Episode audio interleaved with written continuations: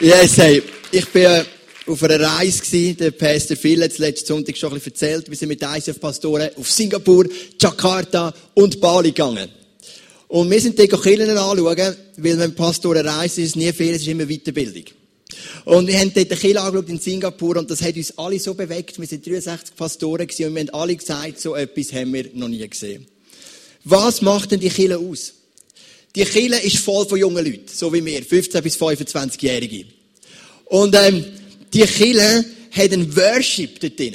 Wenn die Band anfängt zu spielen, dann geht das ab und die machen voll mit. Und wenn der Pastor, der Leo Bicker, predigt, etwas gut sagt, und das sagen sie die ganze Zeit, dann sagt er ihm, sagen alle, wow. Sie sagen nicht so fromm, Amen oder Halleluja, ist auch okay. Sie sagen immer, wow. Die ganze Church sagt, wow, oder? Wir haben es immer mega lustig gefunden. So nach dem hundertsten Mal haben wir uns etwa daran gewöhnt. Aber was ist dort so speziell? Die Teenager, die jungen Leute, die beten Gott an. Und das hättest du mal gesehen. So habe ich noch nie erlebt. Wir sind während der Celebration haben wir in die Zehnergruppe in den Technikraum schauen. Ton, nein, Ton nicht, da ist draussen Lichttechnik, Multimedia, dann all die Kameras, die sie haben, riesen LED-Leinwände und so weiter. Es sind etwa 20 Leute, 15, 20 Leute dort drin. Und die sind am Worshipen. Hände auf, Augen zu, dann wieder geschwind einen Klick aufs Lichtmischpult, wieder Hände auf und die haben betet und geworshipped, dort innen, überall. Welcome Team, alle haben geworshipped von ganzem Herzen. Und ich habe gesagt, was ist das für ein Spirit in einer Church? Und die Kirche in Singapur, die schafft so mit Cool Revivals. Das heißt, die beten, dass Leute in ihren Schulen dürfen zum Glauben kommen an Jesus. Und dann kommen immer wieder Leute zum Glauben. Und dann, durch die kommen wieder Leute zum Glauben und dann fangen sie an, von irgendwelche Bibelgruppen zu leiten. In ihrer Schule. Und da hast du effektiv Leiter, die 20 sind, die 300 Leute leiten. In der Kirche. Und das hat mich so bewegt. Und ich habe gemerkt, der Spirit ist, es geht alles um Jüngerschaft. Es geht immer darum, einen Mensch trainieren im Glauben zu Jesus. Ich habe mit einem jungen Mann geredet, der hat 30 Bassisten, die er trainiert. Wir wären froh, wir hätten einen. Ähm, und wir hätten Dominik Rohrer ab und zu. Aber der hat 30. Und ähm, er hat gesagt, weisst, es geht nicht um den Bass. Der Bass ist nur ein Mittel zum Zweck. Ich übe den Leuten Charakter. Ich übe den Leuten Verbindlichkeit. Ich liebe den Leuten Worship-Haltung, Jesus anzubeten. Das ist das Ziel von unserem Bass-Study. Und der Bass ist noch das Mittel zum Zweck, wo uns noch Freude macht, wenn wir Gott verdienen. Das hat mich bewegt. Was mich auch bewegt hat in diesen Kirchen in Asien, die Leute stehen an der Tür. Das ist wirklich mein Traum. Wenn du mich fragst, was ist mein Traum, dann träume ich davon, dass wenn ich komme, dass die Leute schon anstehen. Ich finde es einfach cool. Und ähm, die Leute, die ehren Gott mit Pünktlichkeit. Und hey, wir haben echt Fortschritt gemacht, den letzten Sonntag. Ich weiß nicht, ob dir das aufgefallen ist, aber die Leute sind früher drin. Auch heute schon Viertel ab 20 ab 10. Es ist Atmosphäre im Feuer, es sind gewisse Leute da. Aber lass uns den Wert hochhalten. Gott ehren mit Pünktlichkeit. Weil, wenn du deinen Chef ehrst, bist du auch pünktlich. Wenn du ein Meeting hast mit einem Bundesrat, kommst du ganz sicher pünktlich. Und wenn du weißt, wenn der Zug fährt, bist du auch pünktlich und sonst ist es dein Problem. Lass uns Gott ehren mit Pünktlichkeit. Ich habe das gemerkt, das ist den Leuten wichtig. Und ich danke euch für die, die das leben. Weil sie sagen, hey, ich möchte pünktlich in dieser Church sein. Ich möchte ein Teil sein von dem. Mich hat das bewegt. Wir starten heute eine neue Serie. Und die Serie heisst Good or God. Good or God. Und die Leute haben mich immer gefragt, ja, was soll das? Good or God? Was ist das für ein schräger Titel von einer Serie? Kommen wir gar nicht raus. Ich möchte erklären, um was es geht. In der 68er Revolution hat man gesagt, wir propagieren die freie Liebe. Die Liebe soll frei sein, jeder Mann mit Mann, Frau mit Frau, heiratet der Mann mit einer anderen geheirateten Frau, mit tut ja niemandem weh. Hauptsache Frieden, Hauptsache Fun, Hauptsache niemandem weh und dann ist doch alles okay. Und wir haben gemerkt, ein paar Jahre später, bis heute, hat man gemerkt, das Gegenteil ist der Fall. Man hat viel mehr weh wie vorher. Man hat Leute verletzt, man hat Leute enttäuscht und vor allem hat man sich nicht im Rahmen bewegt von dem, was Gott uns gibt. Manchmal sieht etwas gut aus, es ist scheinbar gut aber es ist nicht das Gut von Gott. In der Schöpfung sagt Gott immer wieder, es ist gut. Gott bewertet, was gut ist. Und manchmal in unserem Leben kommen wir auf Wege, wo wir das Gefühl haben, es ist gut. Aber irgendwann schauen wir zurück und merken, es ist so eine brutale Sackgasse. Und in diesen nächsten fünf Wochen möchten wir miteinander trainieren, wie können wir unterscheiden, was ist gut oder was ist nur scheinbar gut und was ist wirklich gut, das heißt von Gott kommend. Das hebräische Wort für gut ist Tob. Und Tob heisst, es ist von Gott, es kommt von Gott, es ist vollkommen, es ist gut, es ist ein guter Plan dahinter. Und manchmal gehen wir in die Irre. Ich möchte dir ein paar Beispiele erzählen. Da ist ein Mann zu mir gekommen und hat gesagt, Joel, ich spende kein Geld ins Reich Gottes. Ein Christ mit Jesus unterwegs. Dann habe ich gesagt, ja, okay, ist dein Problem nicht meins. Dann habe ich gesagt, warum? Hat mich schon Wunder genommen. Dann hat er gesagt, weißt der Punkt ist der. Ich habe im Alten Testament etwas gelesen und hat er irgendeine Stelle bogen wie ein Wahnsinniger. Man kann natürlich Stelle immer bügen, wie man will. Und daraus lese ich, ich mache, ich tue meinen Zehnten auf die Seite und lade einmal im Jahr all meine Freunde zu einer riesen fetten Party. Das ist mein Zehnten, so tue ich die Menschen ehren, so tue ich Gott ehren. Ich gebe meinen Zehnten in mein Konto, mache einmal im Jahr eine riesen Party. Also, ich weiss, was der schafft. Ich kann mir gar nicht vorstellen, wie das alles kannst ausgeben mit einer Party im Jahr. Also, du musst recht teure Wein haben. Oder teure Geschenke für deine Gäste. Und mir ist gerade etwas aufgefallen. Ich habe gemerkt, hey, wenn du das so machst, dann nimmst du die Ehre auf dich statt zu Gott. Das ist nicht das, was die Bibel uns lehrt. Die Bibel sagt, wir geben das Reich von Gott und wir vertrauen. Und nicht, ich nehme die Ehre auf mich, weil jeder und sagt, krasse Party gewesen, wow, du bist mega grossig und du nimmst die Ehre auf dich. Und immer wieder denken wir, etwas tönt gut, aber es ist nicht wirklich gut. Menschen sagen mir immer wieder, Joel, ich liebe Gott, ich liebe Jesus, aber ich gehe nicht in die Kirche, ich kann Kirche auch die Haie und ich kann Kirche auch im Wald haben. Das ist nicht biblisch. Wir haben in der Bibel einen Maßstab von Gott. Und es kommt nicht darauf an, was du fühlst, sondern entscheidend ist, was die Bibel sagt. Die Bibel soll der Maßstab sein von deinem Leben. Logisch kannst du Gott im Wald erleben. Also ich nicht, wir sind immer langweilig im Wald. Aber, ähm, ja, ich verstehe, also, das ist so der Trend, Gott in der Natur zu entdecken. Ich auch viele das Mal sagen, ich kann Gott am besten in der Natur entdecken. Ist super. Schön für dich. Mit der Natur wird es mir langweilig. Ist auch okay. Genau, aber du kannst killen, killen die Hai. Ja, eh, aber ist nur ein Teil davon. Nehmen wir die Bibel wieder als Maßstab. Dann ein anderer Irrtum, den ich immer wieder merke, in meinem Leben oder im Umfeld von Pastoren ist, wenn die Kirche gross ist, ist sie automatisch von Gott gesegnet. Es gibt Kirchen in den USA und wo auch immer, die holen die besten Marketing-Spezialisten an Bord, um ihnen lernen zu erklären, wie kann ich Leute abwerben von anderen Churches. Sie nennen es natürlich nicht so, damit meine Kirche wächst. Das hat nichts zu tun mit dem Reich von Gott. Dann hast du eine grosse Kirche, aber es ist nicht gut. Obwohl ich schon glaube, wenn eine Kirche gut ist, dann wird sie gross. Aber es ist ein anderer Ansatz. Ich habe, ähm, ich habe vor zwei Jahren in die Türkei. Und am Anfang von der Offenbarung gibt es so sieben Briefe an sieben Kirchen in der Türkei. In der damaligen christlichen Türkei. Heute ist es natürlich islamisches Hochgebirge. Seit dem Erdogan mehr denn weh, aber das ist ein ganz anderes Thema. Und dann liest es die sieben Briefe. Und es gibt eine riesige Gemeinde in diesen sieben Briefen, nimmt man an. Das ist die Gemeinde in Ephesus. Die Gemeinde in Ephesus, die ist groß und sie ist stark und sie hat mega viel Manpower, Mitarbeiter, Finanzen, alles. Und sie wird so kritisiert. Von Gott. Gott sagt, du hast die erste Liebe verloren. Und wenn du nicht zurückfindest zu dieser ersten Liebe, werde ich deinen Leuchter vom Thron stoßen. Und dann gibt es eine Gemeinde in Philadelphia. Philadelphia kennst du von den USA, gell? Philadelphia Flyers, dort spielt der Mark Streit, ein Schweizer Eishockey-Spieler. Ähm, auch wieder ein anderes Thema. Und in Philadelphia ist eine mega kleine Gemeinde, es steht sogar, du hast eine kleine Kraft. Aber Gott lobt die Gemeinde über alles. Wie sagt, du bist treu geblieben, du bist dran geblieben und so weiter und so fort. Und so oft ist das, was wir als gut sind, nicht immer Gott. Und warum ist das so? Es hat ja schon so angefangen. Da ist Adam und Eva im Garten Eden. Und Schlange kommt. Und Schlange fragt, was dürfen ihr essen? Und Adam und Eva sagen, wir dürfen alles essen, außer von einem Bau von Erkenntnis von Gut und Böse. Und dann, was sagt Schlange? 1. Mose 3, Vers 4 und 5. Unsinn! Ihr werdet nicht sterben. Adam und Eva haben gesagt, wenn wir von dieser Frucht essen, dann sterben wir.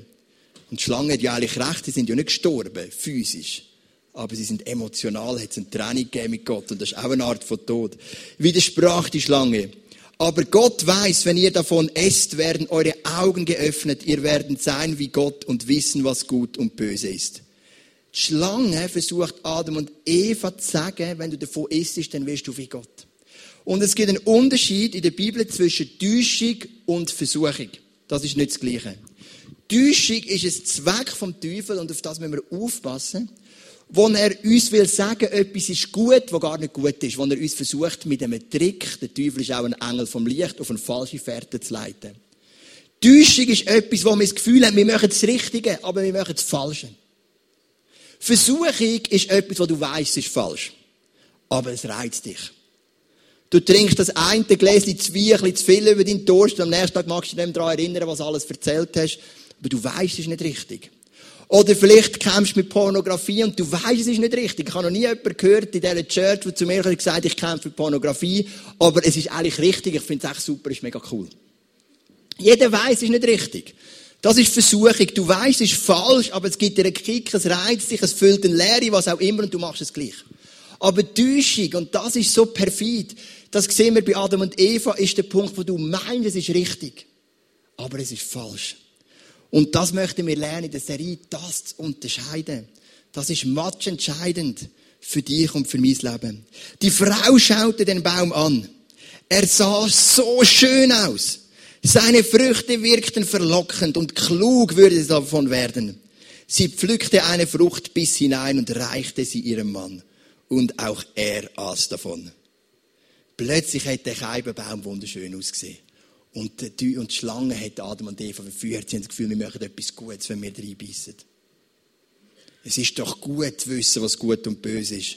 Das dient doch all diesen Tieren, die wir vorstehen und diesen Nachkommen. Es ist doch gut. Und plötzlich hat es so schön ausgesehen. Ich möchte ein bisschen mitnehmen in meine Welt. Ich habe einen Mann kennengelernt, das ist Jahre her. Ich sage das bewusst, es ist so lange her, dass du nicht überlegst, sitzt vielleicht die Person da rein, weil sie sitzt nicht da rein. Einfach, wenn ich an meine Geschichte erzähle, Eis, muss ich immer ein bisschen aufpassen. Und die Person ist sehr begabt gewesen. Sehr begabt. Und ich habe gedacht, ich möchte die Person unbedingt gewinnen fürs ICF. Wir haben Leute, mich haben Leute gewarnt. Sie haben gesagt, es ist eine gute Person, aber für das, was du sie einsetzen willst, sind noch gewisse charakterliche Optimierungspotenzial. So hat es niemand gesagt, so sage ich es jetzt, gell? Und ich habe den Baum gesehen. Und ich habe die Person gesehen mit dieser Gabe. Und ich habe die schönen Früchte gesehen. Und wenn ich ganz tief für mich hineingelassen habe, habe ich gewusst, es ist falsch. Ich muss zuerst noch ein bisschen Charakter trainieren, gewisse Tools trainieren, bis ich dieser Person die Aufgabe anvertraue. Aber ich habe die Früchte gesehen. Sie hat einen Mangel entdeckt, den wir in der Church. Und ich habe die Früchte gesehen. Und ich bin voll reingerasselt. Das ist Enttäuschung. Die Früchte wirken plötzlich so anziehend. Und es ist nicht gut gekommen. Ich würde sogar sagen, es hat fast in einem Fiasko geendet. Und dann heißt es im Vers 7, nachdem sie Frucht gegessen haben, plötzlich gingen beiden die Augen auf und ihnen wurde bewusst, dass sie nackt waren. Hastig flochten sie Feigenblätter zusammen und machten sie zu einem Lendenschurz. Lendenschurz. Es ist doch oft so bei der Täuschung. Wir denken, es ist gut, es ist cool, vielleicht warnen uns sogar Leute und wir sagen, nein, ich habe einen Frieden von Gott. Und alle in meiner Small Group haben es mir per Eindruck bestätigt. Das ist jetzt ein bisschen abwertend, ich sage Small Groups, Entschuldigung. Ich liebe die Small Groups. Aber ähm, oft ist es doch so, oder? Und du sprichst etwas an, oder ich als Pastor sage, nein, es ist gut, ich spürst Und irgendwann beißt du und merkst, es war ein totaler Blödsinn, was ich gemacht habe. Im Nachhinein gehen die Augen auf. Das war bei Adam und Eva auch so. Gewesen. Bevor sie reingebissen sind, sind die Augen noch nicht auf. Gewesen. Erst nachdem sie reingebissen sind, sind ihnen die Augen aufgegangen. Und dann haben sie gesehen, oh Mist, was wir gemacht haben, ist eine absolute Katastrophe.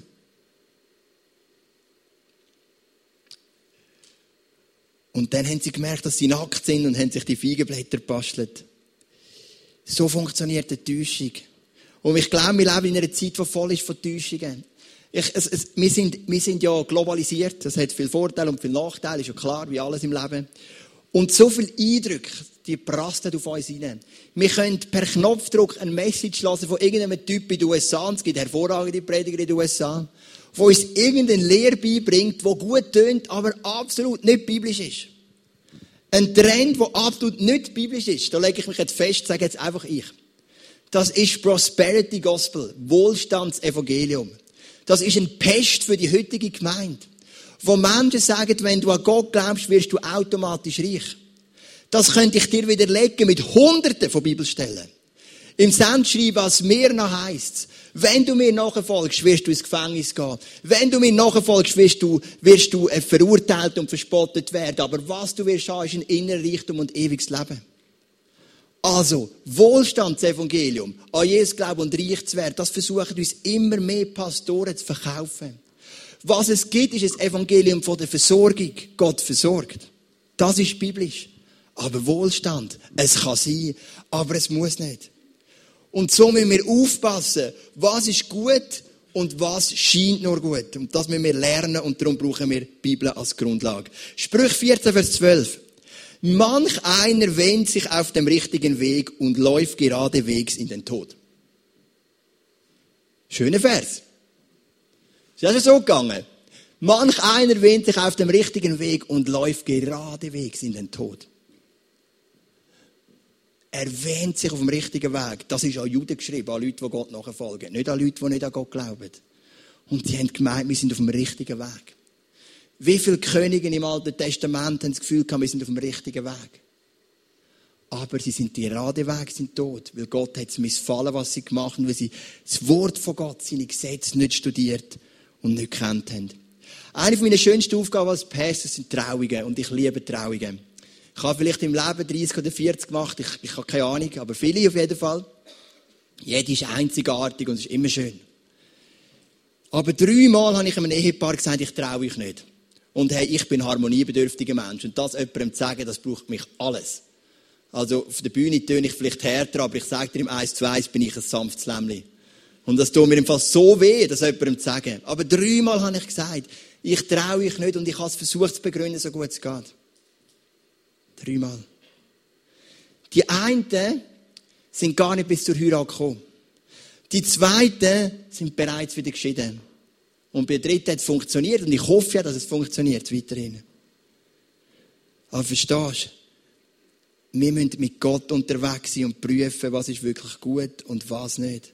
Warum habe ich denn die Perle nicht getraut?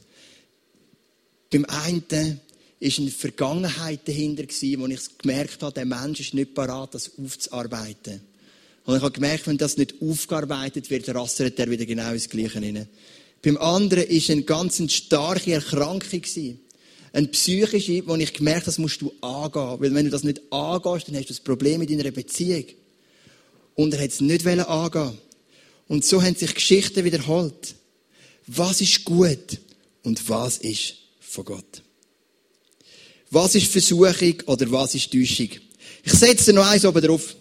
Matthäus 7, 21 bis 23. Ich euch immer noch gern. He? Auch wenn ich ähm, ein bisschen aggressiv bin heute. Äh, Matthäus 7, 21 bis 23. Können wir den mal haben? Oder ich lese, ja genau, ich lese von da.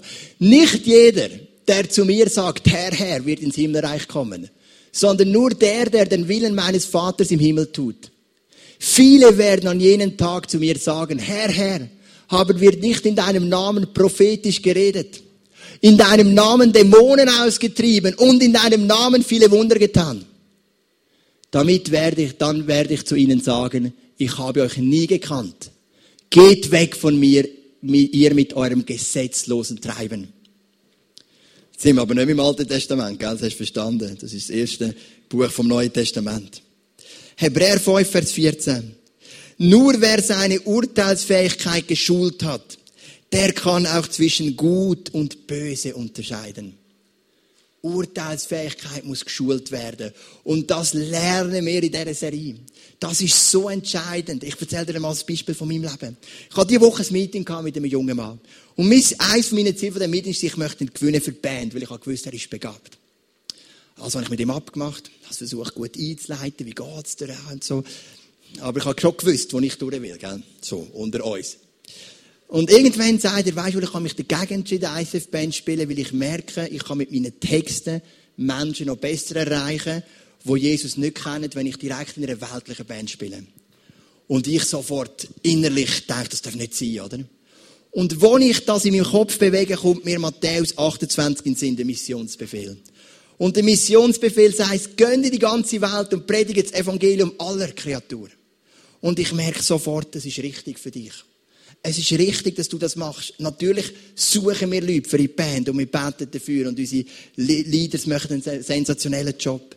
Aber gleichzeitig habe ich gemerkt, für dich ist es richtig, du bist ein Licht gerade dort, wo du bist. Ich werde dich unterstützen als Pastor. Aber ich habe eine Überführung gebraucht von meinen Gedanken. Für einen Moment. Weil ich das Gartenhag-Prinzip, das Gartenhag-Denken immer zuerst muss alles der Church dienen, gerade reingekommen ist. Und das kann manchmal stimmen, manchmal nicht. Wir müssen unsere Urteilsfähigkeit schulen. Ich habe hier einen Sonnenbrille dabei. So eine Sportsonnenbrille. Und du weißt, es sieht mega aus, he? mega krass. Und du weißt, wie es ist, wenn es dich blendet. Wenn es dich blendet, wenn so wie ich zu Bali am Meer bist, 35 Grad, im Meer, wo fast wärmer ist als, als, als Land, ist überhaupt keine Abkühlung und dann ein coole Trinken in der Wand, so ist mir gegangen vor einer Woche, wow, mega schön. Und, ähm, bist so dort und plötzlich blendet die Sonne, bist am Beachvolleyball spielen mit dem Pastor-Kollegen und es blendet dich, dann siehst du nicht gut. Du siehst nicht klar. Oder auch sonst, vielleicht bist du ein Mensch, der nicht so gut sieht. Sonst, wenn du Brille abziehst, keine Linse hast, dann siehst du nicht mehr klar. Und als Nachfolger von Jesus geht so oft so, wir verlieren den klaren Blick. Wir verlieren den klaren Blick. Und plötzlich wissen wir, wird alles so verschwommen. Was ist jetzt richtig? Was ist jetzt falsch? Vielleicht bist du da und du hast eine Frage zu einer Beziehung, bist Single, es hat sich eine Beziehungstür aufgetan für dich. Ist es richtig, ist es falsch? Ein Jobtür, ist es richtig, ist es falsch? Ich habe jemanden vom Eis, wird dich angefragt für ein Minister, ist es richtig, ist es falsch? Plötzlich wird alles so verschwommen. Kennst du das? Du schaust in die Sonne und du siehst nicht mehr. Oder nimmst deine Linse oder deine, ziehst deine Brille ab und alles wird so verschwommen. Oder zum ein anderes Beispiel noch zeigen, ich war mal im Militär gewesen. Und dort haben wir geschossen, gell? So mit dem Sturmgewehr. Oh, keine, Ahnung, wie das heißt, irgendein Sturmgewehr. Und, wie heißt das? Sturmgewehr 90. Ah, wirklich, genau. Der Sturmgewehr 90. Und Sturmgewehr 90, dann schiessest, gell, im 300 Meter Stand und nachher musst, dann siehst du, ich schiesse ein bisschen zu fest oben links, dann musst du das Visier richten. Du musst so ein Sackmesser nehmen und das Visier einstellen. Und ich habe keine Lust gehabt, das Visier einzustellen. Weil mir ist das, ich bin ein ehrgeiziger Mensch, aber Schüsse im Militär ist mir so egal gewesen. Und auch ein bisschen ohne gutes Visier. Es hat gelangt irgendwie für die 42 Punkte, die es gebraucht hat. Ich habe mein Visier nie eingestellt. Ich habe einfach gewusst, okay, es geht ein bisschen zu fest oben links, dann muss ich ein bisschen mehr oder rechts und dann ziele ich irgendwo hin. Und dann treffe ich schon genug. Ich habe mein Visier nicht eingestellt, ich habe keinen Bock gehabt. Es war mir einfach zu mühsam gewesen und ich habe gewusst, es lange da und ich habe keinen Bock gehabt auf Schüsse abzeichen, auf irgendetwas. Ich weiß auch nicht warum, aber im Militär habe ich einfach nicht unbedingt Bock gehabt zum gut sein. Aber weiss ich, es Wunder gewesen, ich kann gleich weitermachen. Genau. Mega. Wow, hätte jetzt hier in Singapur gesagt, wow, trotzdem, oder? Obwohl du gar nicht so gut warst, gleich weitermachen. Was für ein Wunder. Und ich habe das Visier, ich habe mir nicht Zeit genommen, um das Visier einzustellen. Es war mir so egal gewesen. Es lohnt sich in deinem und meinem Leben Zeit zu investieren, in die Bibel, unsere Beziehung mit Jesus. Ich möchte das nachher noch kurz zeigen. Die praktischen Tools, um das Visier einstellen. Oder zum Sonnenbrüllen anschauen, wenn, du, die Sonne blendet. Oder zum Brüllen anlegen, wenn du verschwommen siehst. Was auch immer wir für ein Bild nehmen. Wir können so viele Bilder nehmen. Ich habe vor ein paar Wochen nochmal ein Bild gebracht mit der Rasierklinge, magst du dich vielleicht erinnern. Mit einer scharfen Rasierklinge kannst du dich schnell rasieren, mit einer unscharfen geht es länger und du schneidest dich ständig. Eine scharfe Rasierklinge ein Brüllen, ein Visier einstellen, es ist alles das gleiche Bild, für klar zu werden im Leben und zu erkennen, was ist gut und was sieht nur gut aus. Ein Tipp von dem Moses im Nachfolger am Josua geht, steht im Josua 1,8. Sag dir die Gebote immer wieder auf. Denke Tag und Nacht über sie nach, damit du dein Leben ganz nach ihnen ausrichtest. Dann wird dir alles gelingen, was du dir vornimmst. Das ist der Trick, der Tipp, den der Mose am Josua gibt. Denk über die Gesetze nach. Jeden Tag. Denk Sinn über sie und dann wird dir gelingen, was du dir vornimmst. Weil dann ist dein Visier klar eingestimmt, dann ist dein Blick klar, dann ist deine Rasierklinge scharf.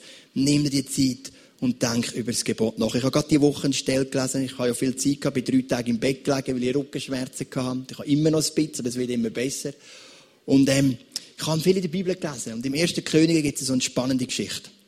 Der König von Israel fragt den König von Juda, ziehen wir zusammen in den Krieg. Und der König von Juda sagt, okay, ich bin dabei, ziehen wir zusammen in den Krieg. Macht Sinn. Dann sagt der König von Juda, wo Gott, wo macht, was Gott wohlgefällig ist, sagt, ich möchte aber Propheten befragen. Und der König von Israel sagt, ich habe schon 400 Propheten, holen wir die. 400 Propheten fragen es. Und die 400 Propheten sagen alle das Gleiche. Geh in den Krieg, Gott wird dich das eingeben. Der König von Israel sagt, wow, ich glaube sogar der Ahab gewesen, wenn es mir recht ist, sagt, wow, 400 Propheten bestätigen es. Er hat kein Urteilungsvermögen gehabt zwischen gut und nicht gut. Er hat einfach das Gefühl gehabt, es ist richtig. Aber der König von Juda, der mit Jesus, und mit Jesus, mit Gott unterwegs war, wo der Geist Gottes auf sich hatte, hat gesagt, hey, ich spüre, da ist etwas nicht gut, da ist nicht noch ein anderer Prophet. Ich meine, prozentual macht das keinen Sinn. 400 Propheten, 401, das sind zweieinhalb Promille. Wenn es ausrechnet. Das macht prozentual null Sinn. Sag ich brauche noch einen mehr. Aber der König von Juda hat gemerkt, es ist etwas faul. Er hat es gespürt in seinem Herz. Und da kommt der eine Prophet mehr. Sein Name ist Micha. Und der Micha sagt dann nach längerem Hin und Her, sagt er, ich sehe das Volk ohne Herde. Wie ein Hirt ohne Herde. Und wenn er in Krieg sind, werden ihn verlieren und du, König, wirst sterben. Eine klare Ansage. Der König von Israel wird hässig. Wenn du oft konfrontiert wirst mit der Wahrheit, wirst du hässig. Wenn du nicht in der Wahrheit willst leben und er lässt ins Gefängnis werfen und sagt, schau, dass er nur ganz wenig zu essen und wenig zu trinken bekommen. So eine richtige Hungernotration. Sie gehen in den Krieg. Der von Juda geht trotzdem mit, was auch schwach ist. Und sie verlieren den Krieg und der König von Israel stirbt. Aber der König von Juda hat etwas gespürt in seinem Geist. Er hat gespürt, da ist etwas faul mit diesen 400. Und er hat gesagt, gib mir noch einen mehr, einen wahren Prophet von Gott. Und nicht einfach einen, der sagt, was du hören willst Gehen wir nochmal zurück zu der Schöpfung. 1. Mose 1, Vers 18. Gott sah es und freute sich, denn es war gut. Gott beurteilt, was gut ist und nicht du und ich, weil wir haben einen beschränkten Blick. Und wo lernen wir, was gut ist? Wir lernen es in der Bibel.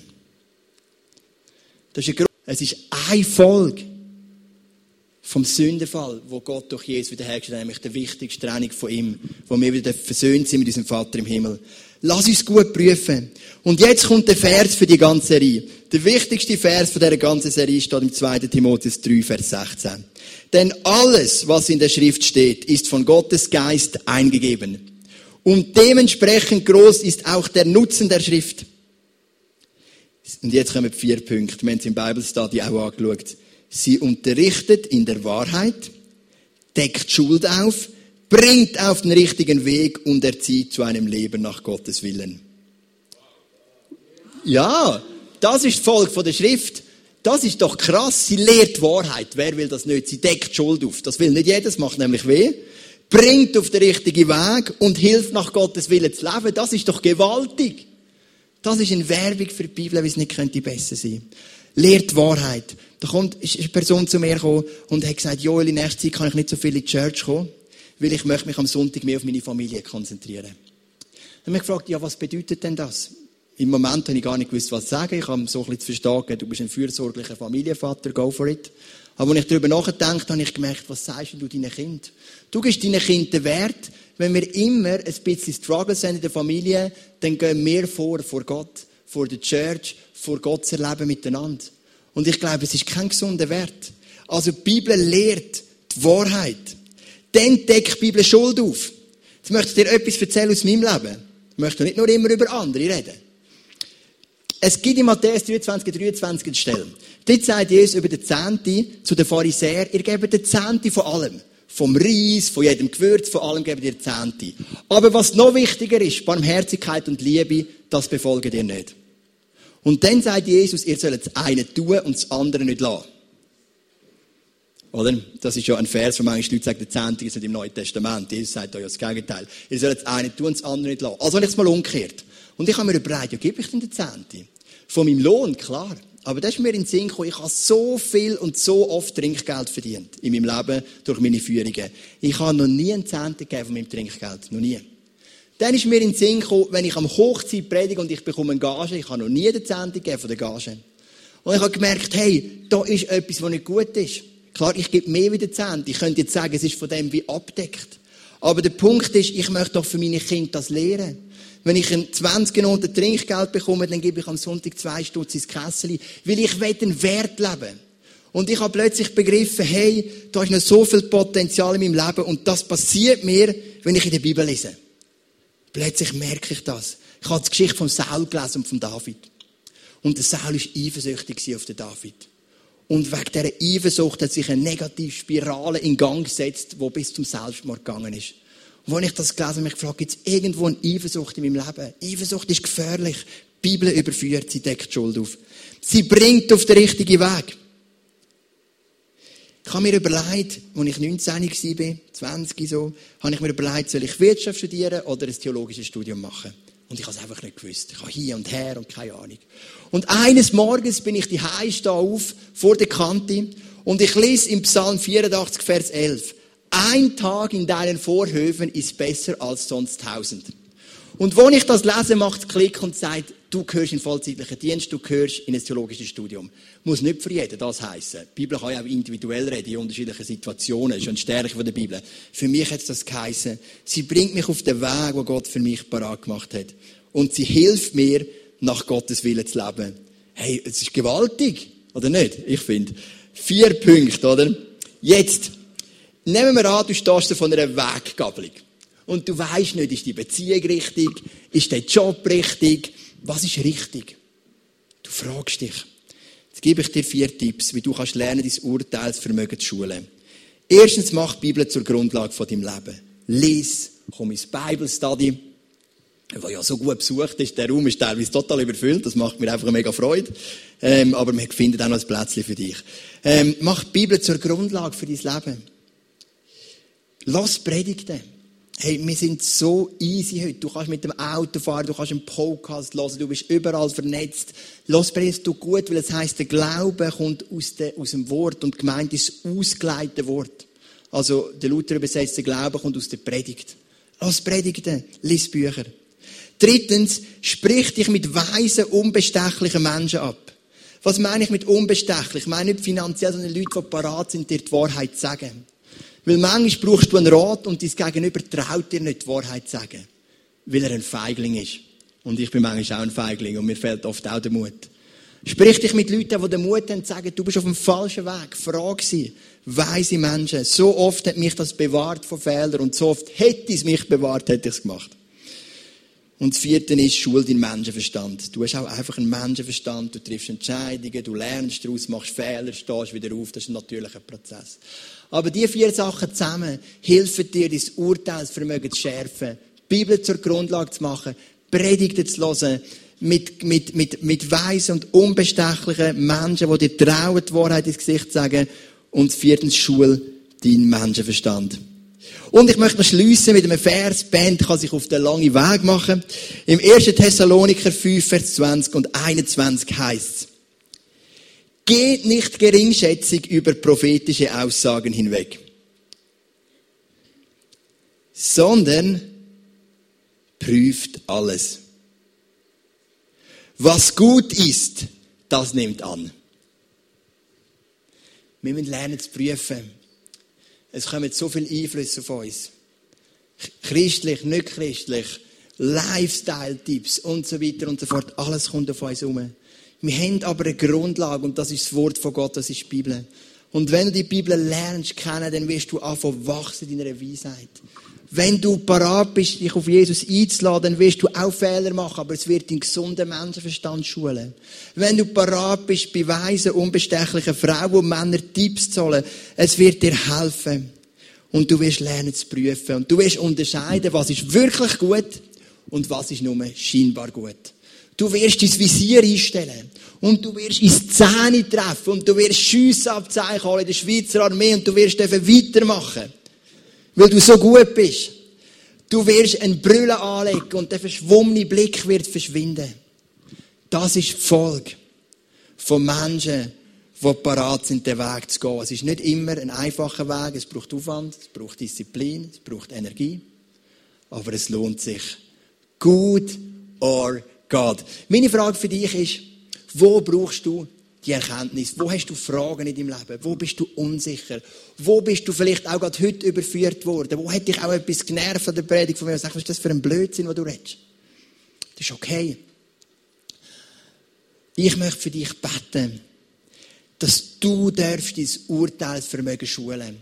Dass du darfst lernen zu unterscheiden zwischen scheinbar gut und wirklich gut. Tob Hebräisch, gut von Gott kommend dass du das darfst unterscheiden und dass du nicht täuscht bist. Die ersten Männer sind täuscht worden. Sie sind nicht versucht worden, sie sind täuscht worden. Und das ist noch der größere Trick vom Teufel. Aber wir möchten nicht täuscht werden. Wir möchten, wir möchten weise sein. Und wir möchten unser Urteilsvermögen schulen, so wie es der Hebräerbrief gesagt hat. Nur wer seine Urteilsfähigkeit geschult hat, der lernt auch zwischen Gut und Bös zu unterscheiden. Komm, wir stehen doch zusammen auf und ich bete für dich. Vater im Himmel, wir sind in einer komplexen Welt, in einer schönen Welt, wo uns viele Chancen bietet. Eine interessante Welt, eine interessante Zeit. Ich sehe viel mehr Chancen als Gefahren. Aber ganz sicher auch eine Welt, die so viel Einfluss auf uns hineinprasselt. Und ob das jetzt christlich ist, durch Lehren, die von der ganzen Welt kommen, Bücher, die wir auf Knopfdruck lesen können, YouTube-Clips und so weiter, oder auch einfach sonst von der Welt, die uns Wert für gut verkaufen, was einfach nicht sind. Weil gut definierst du. Du hast die Schöpfung angeschaut, du hast gesagt, ich habe gesehen, dass es gut ist. Und beim Menschen hast du gesagt, ich habe gesehen, dass es sehr gut ist. Das definierst du. Weil wir sind gefangen in Raum und Zeit, in einem beschränkten Bild. Und wir brauchen das Größere außerhalb unserer Box, wo uns hilft zu beurteilen, was ist wirklich gut und was ist nur scheinbar gut, aber in Wirklichkeit eine Täuschung. Hilf uns doch in die nächsten fünf Wochen hineinzutauchen und weiser zu werden. Hilf uns, unser Urteilsvermögen zu schulen, unser Visier einzustellen, unsere Sonnenbrille anzulegen, wenn die Sonne so blendet, dass wir im Beachvolleyball den Ball nicht mehr sehen. Hilf uns, eine Klarheit zu entwickeln, Jesus. Jesus, ich bitte dich für alle Eltern hier drinnen. Wir brauchen so viel Klarheit in den Fragen, wenn es um unsere Kinder geht. Manchmal ist es so komplex. Meine, bei meinem jüngeren Bub im, im, im Spielgruppe ist das Thema Hexen. Und es ist schwierig, wie reagiert man auf das? Es ist manchmal komplex, es ist so nicht einfach, wie gehen wir mit diesen Sachen um. Hilf uns, das Urteilsvermögen wirklich zu schulen. Hilf uns für die, die wir voll im Berufsleben stehen zu sehen, wo sollen wir aufstehen für deine Werte. Wo lassen wir auch mal ein 5 Grad stehen. Es gibt nicht nur immer schwarz und weiß, es braucht die Weisheit von dir.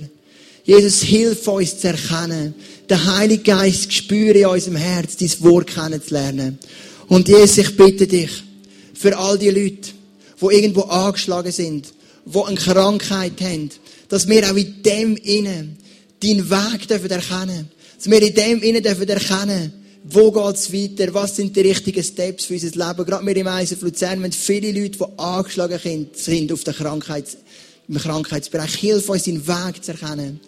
Jesus heisst, viele wähnen sich auf dem Weg zum Leben, aber sind geradewegs unterwegs sind tot. Jetzt vielleicht sind Leute da innen, heute Morgen, die merken, die das Gefühl haben, das ist genau der richtige Weg. Aber es ist es nicht. Dann warn uns, zeig uns. So wie am Meer die Sturmwarnung kommt und wir sehen die riesen Wellen und wir wollen am liebsten baden, weil wir denken, das ist das Coolste, aber wir wissen, eigentlich ist es brutal gefährlich. Dann gibt es die Warnung. Wir möchten nicht mit dem Feuer spielen. Jesus, ich bitte dich, dass du gerade im zweiten Teil Worship uns begegnest. Dass wir unsere Fragen dir dürfen strecken.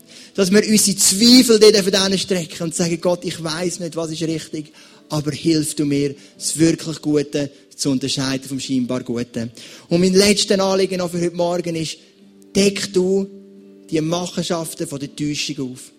Dass dort, wo wir gerade dran sind, täuscht zu werden, dass uns die Augen aufgehen, bevor wir in die Frucht gebissen haben. Am Adam und Eva sind sie auch aufgegangen, aber es ist spät gewesen, sie haben schon reingebissen. Aber wir möchten es vorher sehen. Öffne du unsere Augen vorher. Dass wir gar nicht reinbissen. Und hilft auch mir als Leiter von dieser Church, meine Augen zu öffnen. Rechtzeitig die richtigen Bahnen zu gehen, die richtigen Gespräche zu führen. Jesus, damit die Kirche blühen. In deinem Namen. Amen.